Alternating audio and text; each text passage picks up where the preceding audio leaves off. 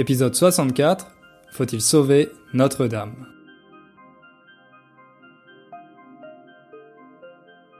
Salut à toutes et à tous, bienvenue pour ce nouvel épisode. J'espère que vous allez bien et que vous êtes en forme. Le week-end dernier, c'était un week-end un peu spécial parce que c'était Pâques. Pâques, vous savez, c'est cette fête euh, très importante pour les chrétiens. En France aussi, on célèbre Pâques, mais pour beaucoup de Français, c'est une fête qui a perdu sa dimension religieuse, qui s'est sécularisée, un peu comme euh, Noël. Et pour beaucoup de Français, Pâques, ça signifie simplement week-end prolongé, autrement dit un week-end de trois jours, parce que le lundi est férié. Et pour les enfants, ça signifie beaucoup de chocolat. Parce que la tradition, c'est d'offrir des chocolats qui ont différentes formes, par exemple euh, des œufs en chocolat ou des lapins en chocolat. Et ce qui est vraiment super pour les enfants, c'est que les parents cachent ces chocolats dans le jardin et le matin de Pâques, les enfants sortent et ils partent à la chasse aux œufs. Autrement dit, ils doivent euh, trouver un maximum euh, d'œufs en chocolat. Malheureusement, le week-end dernier, j'ai pas mangé beaucoup de chocolat parce que j'étais en Pologne et c'est une tradition qui commence à arriver, cette tradition d'offrir du chocolat, mais un peu moins qu'en France. D'ailleurs, les Polonais mangent des œufs pour Pâques, mais des œufs normaux, pas vraiment des œufs en chocolat. Donc j'en ai pas euh, eu énormément le week-end dernier, mais je m'en suis quand même euh, acheté quelques-uns pour euh, me faire plaisir. À part ça, la semaine dernière, j'ai reçu une bonne nouvelle parce que la chaîne YouTube a franchi le seuil des 10 000 abonnés. J'ai même reçu un email spécial de YouTube pour me féliciter. Bon, évidemment, c'était un email euh, automatique, je me fais pas d'illusions, je pense pas que quelqu'un chez YouTube ait pris la peine de m'envoyer un email personnalisé, mais ça fait quand même euh, plaisir parce que ça montre que mon travail commence à porter ses fruits. Ça, c'est une expression, commencer à porter ses fruits, ça veut dire que quelque chose commence à donner des résultats. Vous pouvez imaginer que vous plantez un arbre, un arbre fruitier, et puis, après quelques saisons, il commence à produire ses premiers fruits et vous, vous pouvez en profiter. voilà, l'expression porter ses fruits. Mon travail commence à porter ses fruits parce que, comme vous le savez, un de mes objectifs euh, cette année, c'est de faire grossir la chaîne YouTube en publiant une vidéo chaque semaine. Et voilà, le seuil des 10 000 abonnés, c'est un seuil un peu symbolique. Donc ça fait vraiment plaisir et euh, ça me montre que je vais dans la bonne direction. Il reste encore pas mal euh, de travail parce que d'autres profs de français ont des chaînes avec des centaines de milliers d'abonnés, mais j'essaye de pas trop me comparer et c'est déjà énorme d'avoir 10 euh, 000 personnes qui parfois regardent mes vidéos. C'est euh, vraiment impressionnant quand on y pense, quand on pense au nombre de personnes que ça représente. C'est en partie grâce à vous, les auditeurs, donc merci à tous ceux qui sont allés regarder les vidéos et qui ont laissé des commentaires. Je sais d'ailleurs que parfois ça vous fait bizarre de voir mon visage pour la première fois, euh, vous me le dites justement dans les commentaires. Ah et d'ailleurs j'en profite pour vous dire que euh, le mot face en français c'est un faux ami. Ça veut pas dire exactement face comme en anglais. Pour dire ça on utilise plutôt le mot visage. Le mot face on peut l'utiliser mais c'est un peu familier, c'est pas très poli. Donc euh, si vous êtes surpris vous pouvez dire que euh, vous n'imaginiez pas mon visage comme ça, par exemple, mais ne dites pas euh, ta face, parce que ça, c'est euh, assez, assez mal poli. Moi, évidemment, je me vexe pas, je le prends pas personnellement, je sais simplement que c'est une petite erreur, une petite incompréhension liée à la langue française, mais faites attention si vous utilisez ce mot-là avec des francophones, parce que peut-être que ça pourrait les vexer. Et puis pour ceux qui n'ont pas encore vu mon visage, justement, et qui sont curieux, eh ben vous pouvez aller sur ma chaîne YouTube et regarder les vidéos, comme ça vous verrez à quoi je ressemble. Maintenant, comme d'habitude, on va écouter un petit témoignage ensemble, un témoignage que j'ai reçu il y a déjà quelques temps, parce que je dois vous dire que vous m'avez envoyé énormément d'enregistrements, ces dernières semaines.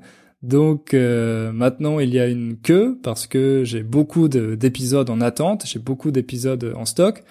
Donc voilà, malheureusement il faut être patient pour euh, vous entendre dans le podcast euh, parce que j'en ai déjà beaucoup et voilà, il faut attendre un petit peu.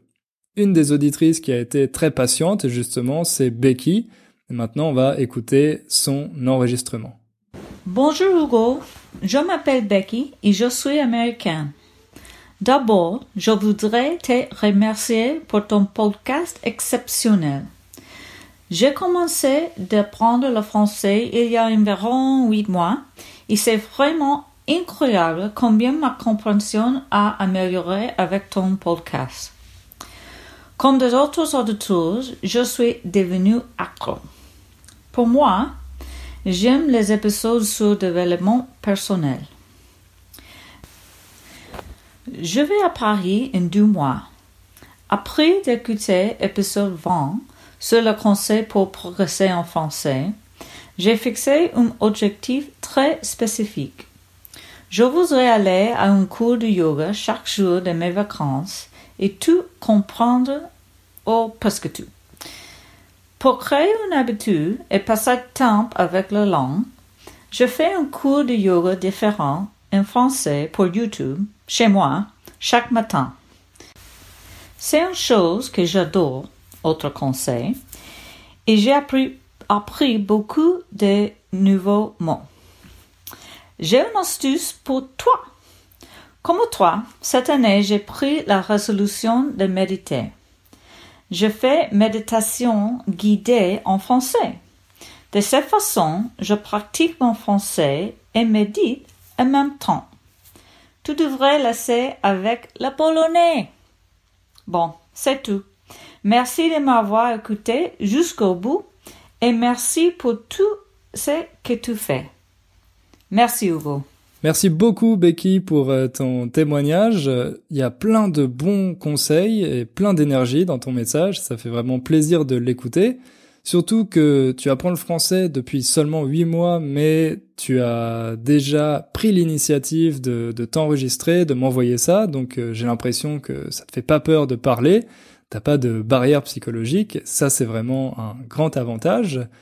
L'idée d'utiliser le français pour faire des choses que tu aimes, des choses qui te plaisent, évidemment, je trouve que c'est une très bonne idée, je le répète souvent, et j'espère que ça va inspirer d'autres auditeurs qui peut-être eux aussi font du yoga.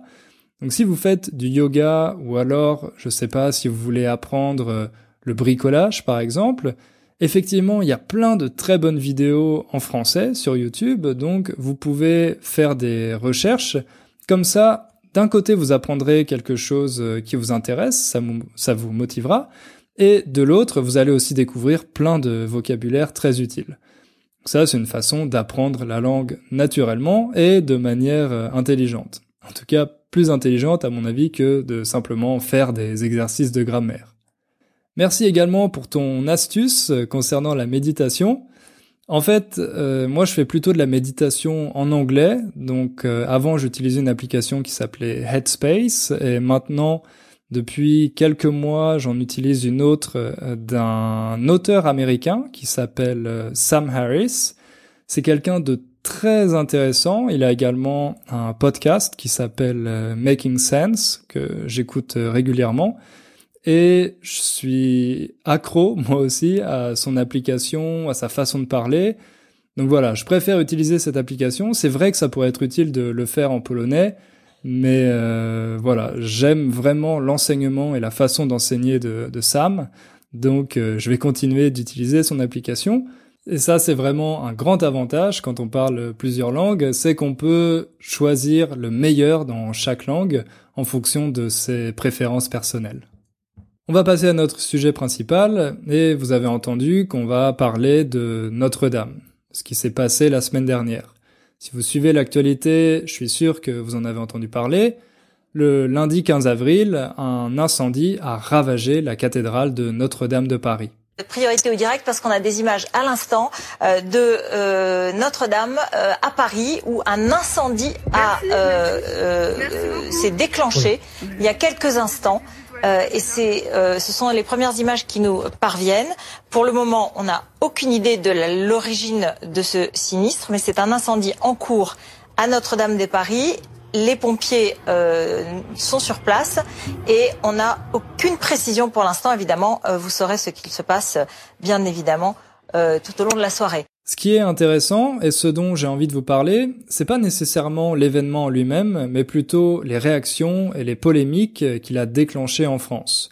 C'est pour ça que j'ai choisi un titre un peu provocateur, Faut-il sauver Notre-Dame? C'est vraiment une question, je sais pas si je vais être capable d'apporter la réponse dans cet épisode. Je sais pas exactement comment cet incident a été traité par les médias étrangers, mais en France, il a suscité énormément de polémiques et c'est de ces polémiques dont j'ai envie de parler aujourd'hui. Parce que je pense que ça va vous permettre, euh, encore une fois, de découvrir la société française sous un angle un peu différent. Alors sans plus attendre, on commence, c'est parti.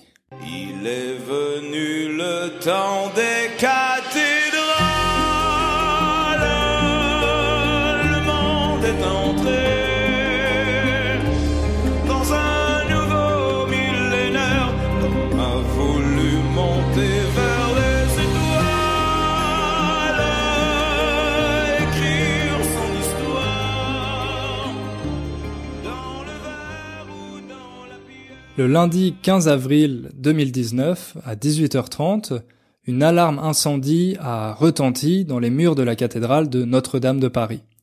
À ce moment-là, il y avait une messe, autrement dit une cérémonie religieuse avec un prêtre. Cette messe a été interrompue.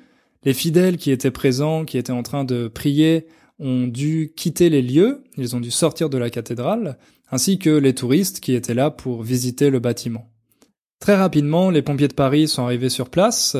Les pompiers, vous savez, ce sont les personnes dont la profession est d'éteindre euh, les feux, d'éteindre les incendies. Éteindre, c'est le verbe qui est le contraire d'allumer. On peut par exemple éteindre la lumière ou alors euh, éteindre la télévision et les pompiers, eux, éteignent les incendies. Les pompiers de Paris sont arrivés sur place mais ils se sont rapidement rendus compte euh, que l'incendie allait se propager et qu'il allait être euh, difficile de le combattre. À 19h, 30 minutes après l'évacuation des personnes qui étaient présentes dans la cathédrale, un immense nuage de fumée a commencé à se dégager de la cathédrale, et c'était un nuage tellement gros qu'il était visible dans tout Paris. À ce moment-là, les Parisiens et les touristes euh, se sont rassemblés euh, autour de la cathédrale, en respectant une distance de sécurité, évidemment, et tout le monde était sidéré. Sidéré, ça veut dire que tous les Parisiens étaient très étonnés, très surpris, tellement surpris d'ailleurs qu'ils ne savaient pas vraiment comment réagir. Quand on dit je suis sidéré, ça veut dire que vous êtes tellement surpris, vous êtes tellement choqué que vous n'avez peut-être pas de réaction, vous savez pas comment réagir. Personne ne s'attendait à un tel événement, à un tel incendie, surtout dans ce monument qui est un des plus populaires au monde, un monument qui accueille 13 millions de visiteurs par an, mais quand la flèche centrale de la cathédrale s'est effondrée devant les caméras du monde entier, tout le monde a commencé à avoir très peur. Tout le monde a commencé à se dire que cet incendie allait peut-être détruire complètement la cathédrale. Je suis sûr que vous avez vu ces images, la flèche centrale, vous savez, c'était cette euh, grande tour qui était au centre, sur le toit de la cathédrale, qui, à cause des flammes, à cause de l'incendie, s'est effondrée. À ce moment-là, en voyant la flèche euh, enflammée tomber, s'effondrer, on peut dire que la cathédrale a été amputée d'un de ses symboles.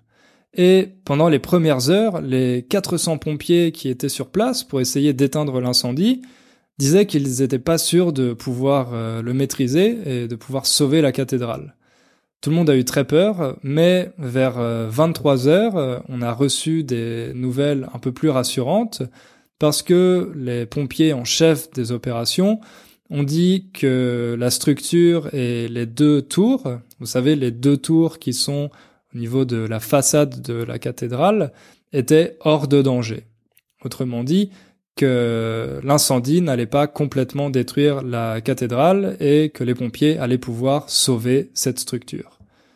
Malgré ça, ils ont dû combattre le feu pendant encore de longues heures et finalement, il a été complètement éteint seulement le lendemain, le jour suivant, à 10 heures du matin. Ça veut dire que le combat entre les pompiers et l'incendie a duré plus de 15 heures. Après cette euh, sidération et cette euh, grande tristesse, la tristesse des Parisiens, des touristes et des personnes du monde entier qui ont vu ces images, est venu le temps des questions. On s'est demandé comment il était possible qu'un tel incendie ait lieu dans la cathédrale de Notre-Dame de Paris. Pour le moment, on n'a pas encore déterminé quelle était la source de l'incendie, L'enquête est en cours, autrement dit les personnes qui font des recherches, la police, les enquêteurs sont toujours en train de chercher des indices pour déterminer à cause de quoi cet euh, incendie a commencé. Mais pour le moment, ils n'ont pas encore euh, accès à l'ensemble de la cathédrale parce que elle n'est pas complètement sûre. Il y a des problèmes de sécurité pour euh, ces enquêteurs. Donc les enquêteurs ne peuvent pas encore visiter librement la cathédrale, l'intérieur en tout cas, pour chercher des indices. A priori, ce serait pas quelque chose de criminel, de volontaire, c'était vraiment un accident, mais pour le moment, les enquêteurs, comme je vous l'ai dit, attendent d'avoir plus euh, d'indices avant de formuler des hypothèses euh, officielles. Bien évidemment, avec cet incendie, les Français ont l'impression d'avoir perdu une partie de leur euh, patrimoine. Le patrimoine, ça veut dire l'ensemble des choses que vous possédez. En général, quand on parle de son patrimoine immobilier, par exemple, ça signifie les maisons et les appartements dont vous êtes euh, le propriétaire. Et le patrimoine des Français, c'est l'ensemble des monuments et des lieux historiques. Évidemment, Notre-Dame fait partie des symboles du patrimoine français. Donc en la voyant brûler, beaucoup de Français ont eu l'impression de perdre une partie de leur trésor. Notre-Dame, en plus d'être un monument très visité, c'est également l'héroïne de plusieurs œuvres artistiques. Par exemple, vous connaissez sûrement ce roman de Victor Hugo, Notre-Dame de Paris, dans lequel il y a les personnages célèbres de Quasimodo et Esmeralda. Bon, je pense que pour beaucoup de Français, notamment ceux de ma génération, on connaît surtout Notre-Dame de Paris à travers euh, le film de Disney, mais pour les gens un peu plus âgés, Notre-Dame, c'était l'héroïne du roman de Victor Hugo.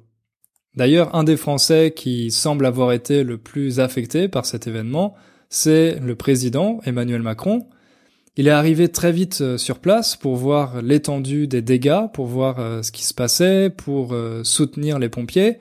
Et il a fait un petit discours sur le parvis de Notre-Dame. Et pendant ce discours, on a vu qu'il était extrêmement ému.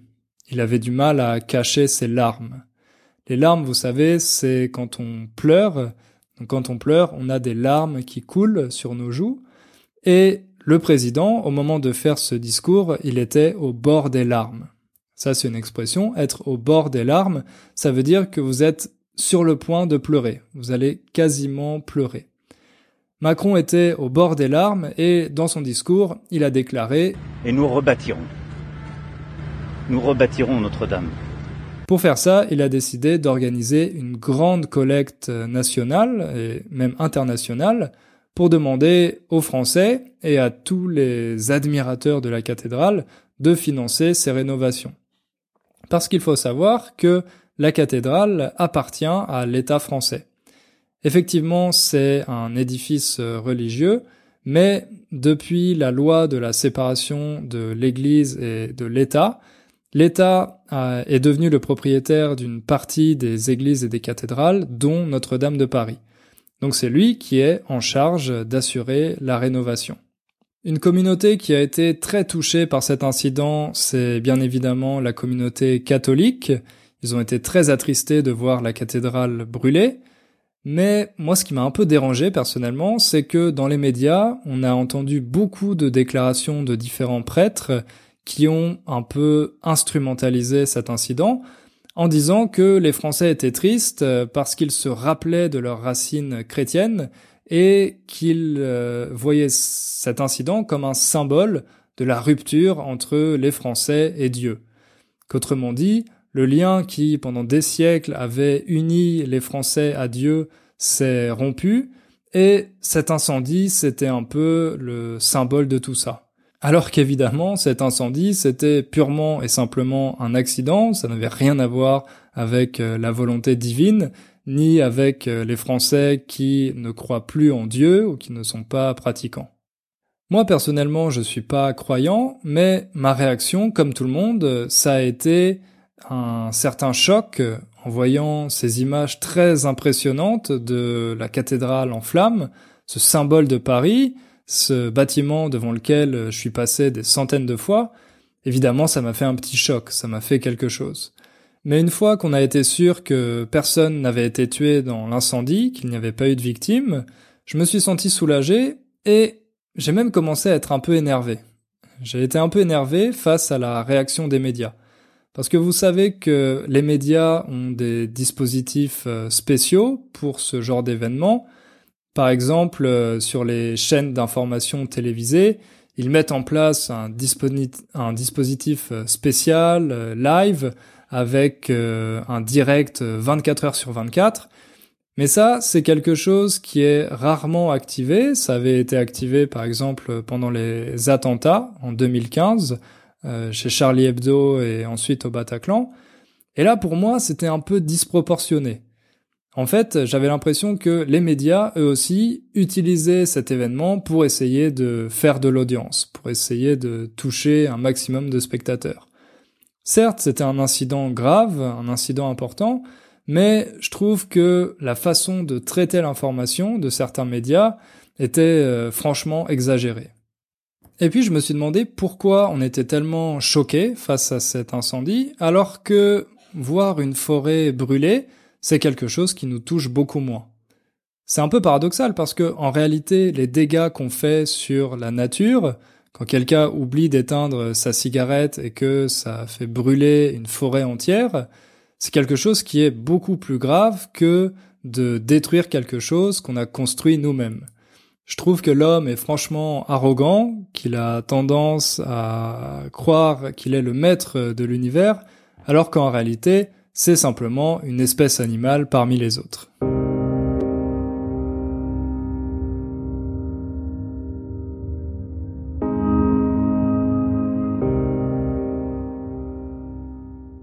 Mais je m'éloigne un peu du sujet, donc revenons-en à nos moutons. La vraie polémique euh, suscitée par euh, l'incendie de Notre-Dame, c'est la réaction qu'ont eu les grandes fortunes et les grandes entreprises françaises. Par exemple, la famille euh, Arnaud, peut-être que vous connaissez Bernard Arnaud, c'est l'homme le plus riche de France qui possède le groupe LVMH. La famille Arnaud a promis de donner 200 millions d'euros pour rénover Notre-Dame. Il a été suivi par euh, la famille Bettencourt, euh, qui elle possède euh, une grande partie de L'Oréal. C'est la quatrième fortune de France. Cette famille aussi, la famille Bettencourt, a promis également 200 millions d'euros. Et puis il y a d'autres familles qui ont fait la même chose, comme par exemple la famille Pinault, qui ont promis 100 millions d'euros, les entreprises JC Deco, les entreprises Bouygues qui font de l'immobilier, Disney, AXA, les assurances, l'entreprise Total, etc. Très rapidement, on a fait les calculs et on s'est rendu compte que grâce à ces familles et à ces entreprises, la France avait déjà récolté un milliard d'euros pour financer les rénovations. Qu'a priori, c'est quelque chose de très positif, on pourrait se réjouir de la générosité de ces donateurs, mais c'est pas exactement la réaction qu'ont eu les Français. En réalité, ces dons ont provoqué une énorme polémique. En fait, euh, certains ont commencé à dire que c'était très bien d'agir pour Notre-Dame, mais à ce moment-là, pourquoi ne rien faire pour les misérables? Ça, c'est une référence à Victor Hugo.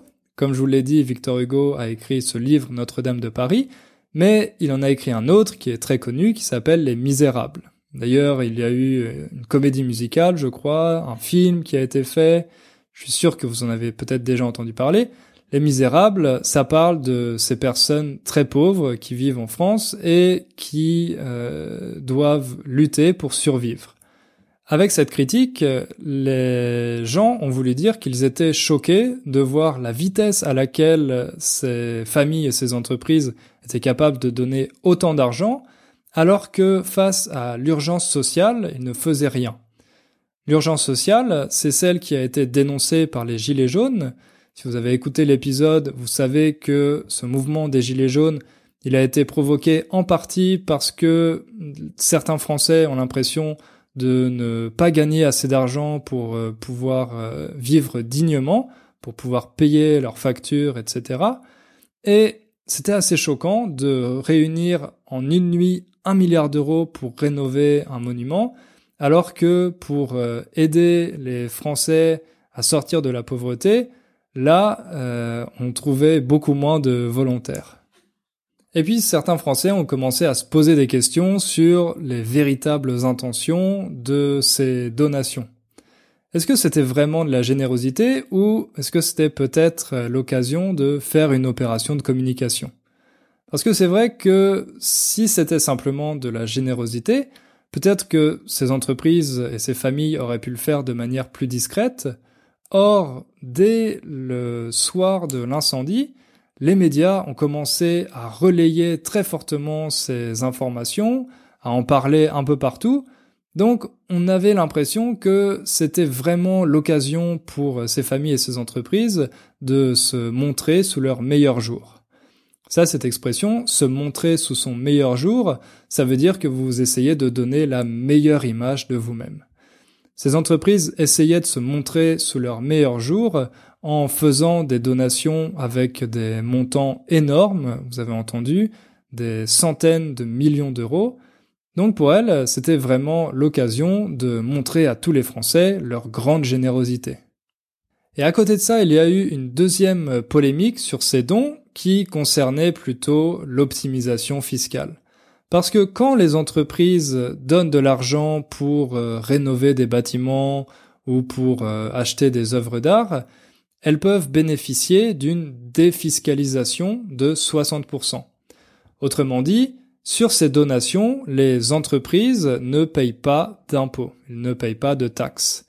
Donc certains Français ont commencé à se dire, attends, si ces entreprises et ces familles font ces donations, ça va leur permettre de payer moins d'impôts.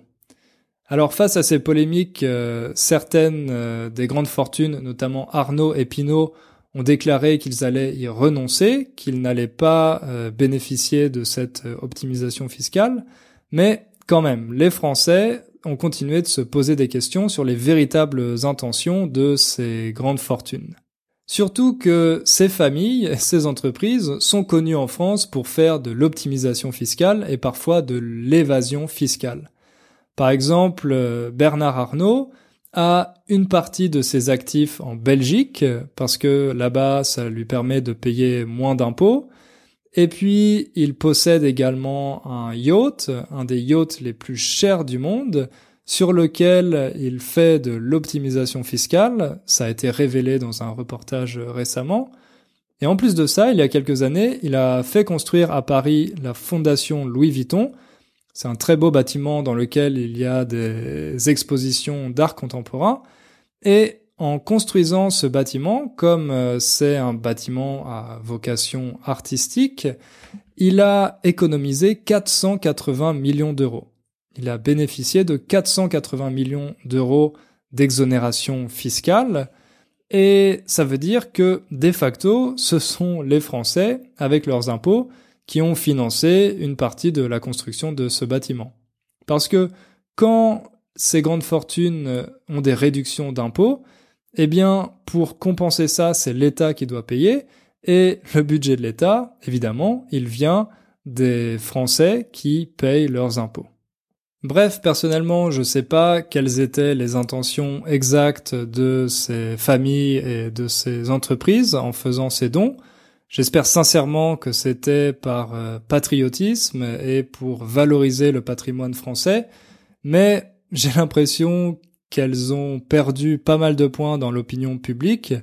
En essayant de trop montrer leur euh, générosité, elles ont obtenu le résultat contraire.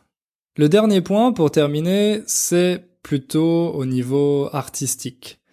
Il y a des personnes qui se demandent s'il faut véritablement reconstruire Notre-Dame. Et si oui, faut-il la reconstruire à l'identique?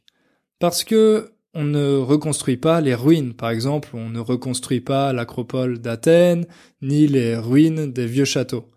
C'est un peu bizarre parce que si on le fait, c'est plus vraiment le bâtiment original. C'est quelque chose qui peut sembler artificiel. D'un côté, on peut comprendre que les gens sont attachés à leur patrimoine et qu'ils n'ont pas envie de le perdre, de le voir partir en fumée, mais de l'autre, on peut penser que c'est simplement le processus naturel de l'histoire, qu'il faut accepter ces évolutions, que rien n'est éternel et que parfois il faut tourner la page. Ça veut dire qu'il faut passer à autre chose.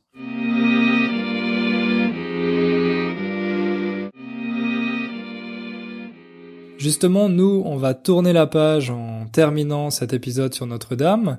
Si vous voulez en savoir plus, comme d'habitude, je vais mettre les liens de différents articles dans les sources de l'épisode, donc vous pourrez les retrouver sur mon site. Mais avant de finir, on va écouter un deuxième témoignage, celui d'Anita. Bonjour Hugo, je m'appelle Anita et j'habite à Sydney en Australie. Je suis une fidèle auditrice de tes podcasts depuis l'année dernière et j'attends avec impatience chacun d'eux. Quand j'étais jeune, j'habitais en Angleterre et à cette époque, je prenais des cours de français à l'école. Mais cela dit, toute ma vie, je suis restée totalement amoureuse de la langue. Donc, en 2015, j'ai décidé de reprendre mes études et depuis quatre ans, j'apprends à nouveau le français. Hugo, je fais bon usage de chacun de tes podcasts que j'aime beaucoup. Je les utilise pour m'entraîner dans trois domaines de compétences. Compréhension orale, compréhension écrite et expression orale. Et voilà comment fonctionne ma routine. Premièrement, je lis attentivement les transcriptions et je note les nouveaux mots et expressions que je ne connais pas. Maintenant, heureusement, il y en a de moins en moins. Cela fait partie de la compréhension écrite. Deuxièmement, j'écoute le podcast, une fois sans lire la transcription et une fois en la lisant attentivement, en recherchant les mots inconnus, la prononciation des mots et l'intonation des phrases. Et cela fait partie de la compréhension orale. Pour la troisième partie, je fais un enregistrement de ma voix en lisant la transcription à voix haute. Je trouve cela utile pour entraîner mes codes vocales à bien produire le son des mots et le rythme des phrases. Et ça fait partie de l'expression orale. En fin de compte, c'est une routine qui me convient et à ce rythme, j'espère améliorer mon niveau progressivement. Alors, je te remercie beaucoup, Hugo, pour créer cette plateforme d'apprentissage pour nous, les intermédiaires. Nous apprenons beaucoup de chaque épisode et de chaque sujet que tu abordes. Vivement la prochaine. Anita. Merci Anita pour ton message. Ça me fait plaisir de voir que tu mets les podcasts à bon escient. Autrement dit, que tu profites bien des podcasts, que tu les utilises euh, au maximum à la fois, comme tu l'as dit, pour améliorer ta compréhension orale, écrite et euh, ton expression orale. Je pense que peut-être ça va inspirer d'autres auditeurs à faire la même chose. Parfois, vous me demandez justement comment utiliser les podcasts de manière euh, optimale. Et comme l'a dit Anita, je pense que ça dépend un peu de chacun.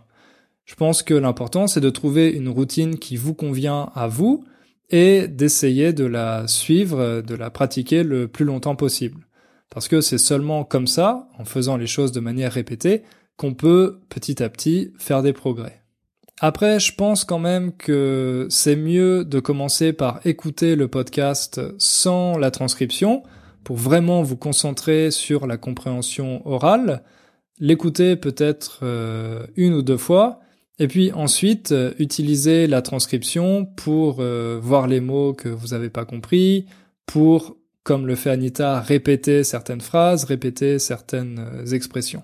Mais voilà, si vous avez déjà une routine qui vous convient et que vous faites des progrès, ne la changez pas, continuez comme ça. C'est tout pour cet épisode, un grand merci de m'avoir écouté, et on se retrouve dans deux semaines. En attendant, n'oubliez pas de faire un peu de français tous les jours. À bientôt!